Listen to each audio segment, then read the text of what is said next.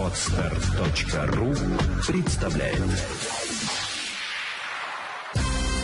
Вперед к финансовой свободе!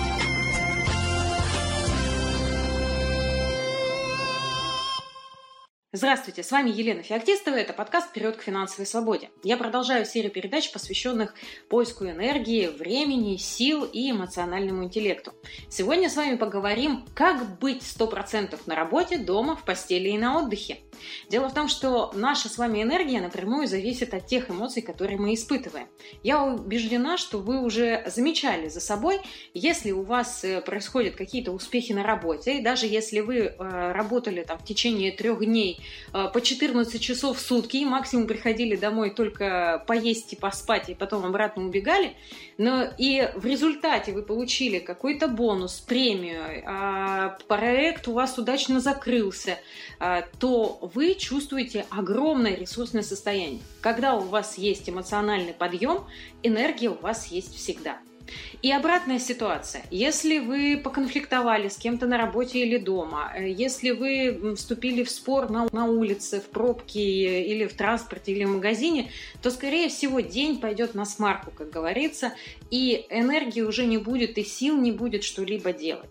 Именно поэтому для того, чтобы нам быть 100% включенным в работу или в домашние обязанности, ну и, конечно, а, в постели с любимым человеком, а также на отдыхе, нам очень важно отслеживать свое эмоциональное состояние.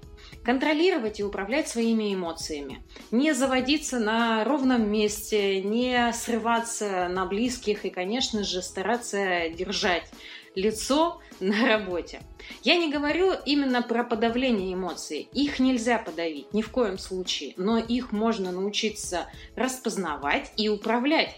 Как это сделать? Конечно, более подробно я расскажу об этом на вебинаре, который состоится 18 июня в 8 часов вечера по Москве. И вы можете зарегистрироваться по ссылке к этому подкасту. Ну а сегодня освещу небольшую часть из э, ближайшего вебинара. Итак, как же нам сделать так, чтобы быть все время 100% включенным в процесс, которым мы занимаемся? Самое главное, нужно осознать о том, что наши с вами эмоции, они происходят из-за определенного гормонального фона. И если вы действительно часто испытываете а, апатию, усталость, сонливость, или, может быть, наоборот, агрессию, какую-то злобу, опустошение, то неплохо бы сдать на гормоны, как это ни странно. Вполне возможно, что у вас сейчас и нарушен гормональный фон, и достаточно просто легкой терапии, которая вам поможет э, наладить и нормализовать э, сон и свое самочувствие. Ну и энергия сразу появится. Второй момент, который очень важно осознавать, это то, что не ввязываться в конфликты зачастую, конечно, сложно, но э, абстрагироваться от них нужно научиться. Как это сделать? Именно они же высасывают наши, именно они же высасывают наши с вами силы.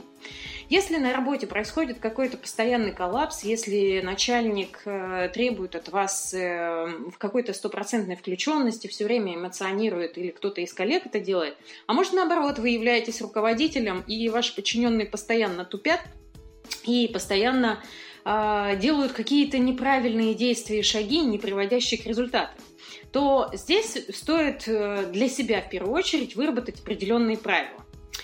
Когда вы являетесь подчиненным, то, конечно, стоит подумать, э, ну, так скажем, правило-то одинаковое для всех. В основе любого конфликта, в основе любой э, эмоциональной реакции лежит всегда позитивное э, какое-то намерение и желание. И если вы, предположим, вы являетесь подчиненным, и начальник на вас повышает голос, то, скорее всего, у него есть внутреннее какое-то позитивное намерение. Это может быть все что угодно. Он может от свой стресс и свою агрессию, там, предположим, у компании убытки или там его руководство как-то очень сильно э, напрягает, и он пытается таким образом переложить, как говорится, с больной головы на здоровую. Это не придает ему чести, но это его искреннее позитивное намерение. И здесь вам стоит просто называть вещи своими именами. Я понимаю о том, что, дорогой начальник, я понимаю, что вы пытаетесь сейчас э, сбросить свой стресс, который накопился из-за давления сверху. Вместе с тем я не смогу продуктивно работать, так как я не понимаю из-за того, что вы создаете ну, стрессовую ситуацию для меня. Скорее всего, мне нужны пояснения, что именно вы хотите, чтобы я сделал. Когда у меня будет четкая инструкция, я это выполню гораздо быстрее. Чаще всего, когда мы называем вещи своими именами, люди приходят а, в какое-то адекватное состояние а, и меньше начинают эмоционировать.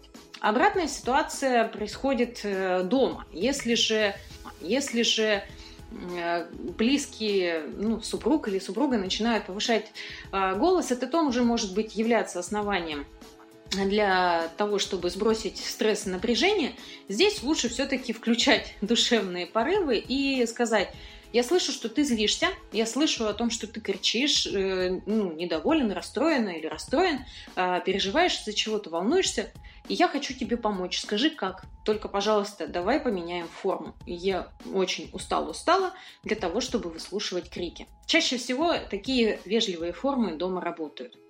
Другой момент может быть о том, что человек не пытается сбросить стресс, а наоборот хочет а, как-то получить быстрее желаемого результата. То есть он настойчиво уверен или убежден, что можно это сделать быстро, а не растягивать там на несколько дней. Можно это сделать за два часа. Очень часто начальники повышают голос именно из-за этого. И если вы руководитель, вы замечаете за собой, что вы кричите, попробуйте для себя ответить честно на вопрос, почему вы это делали, делаете. То ли вы действительно возлагали какие-то большие надежды на подчиненного, а он продолжает тупить, то ли а вы хотите его скорейшего развития, э, быстрее, чтобы он соображал, а, то ли у вас есть искреннее желание этим не заниматься, а работник э, показывает свою беспомощность и вы понимаете, что проще иногда сделать самому, а времени-то своего и нет. В этом случае тоже необходимо быть честными с самим собой и, конечно же, с э, партнером в общении, с кем у вас диалог. А, в первую очередь нужно сказать, если вы повышаете голос, сказать там «стоп, я не прав то, что я выразил форму» и обозначить свои чувства. Я думала о том, что это можно сделать гораздо быстрее, поэтому я и сейчас э, нахожусь в стрессовой ситуации, в агрессивном состоянии. Скажите мне, как нужно вам поставить задачу, как нужно вам поставить задачу для того, чтобы она была выполнена оперативно, каких вам данных не хватает. Второй вариант, вы можете просто взять этого работника, когда уже будет стресс, спор позади, и спокойно с ним обсудить э, план его развития для того, чтобы не испытывать бесполезных надежд. Ну и, конечно же, если конфликт происходит в семье, когда кто-то хочет, чтобы быстрее кто-то соображал, то здесь обыкновенная договоренность, распределение обязанностей сработают гораздо быстрее. Но когда вы распределяете обязанности дома, не требуйте, чтобы они были выполнены так, как вы это делаете, так, как вы к этому привыкли, а выполняйте эти обязанности а, таки, принимайте их такими, какими они были изначально. А, только простые а, абсолютно доверительные отношения приведут к сохранению энергии. И дома, и на работе, и, конечно, на отдыхе. Приходите, пожалуйста, на вебинар 8 часов вечера по Москве. Поговорим именно об эмоциональном интеллекте, как им управлять и как распознавать эмоции. Чтобы энергия была всегда, и чтобы времени нам хватало на все в этой жизни. До встречи! Вперед к финансовой свободе!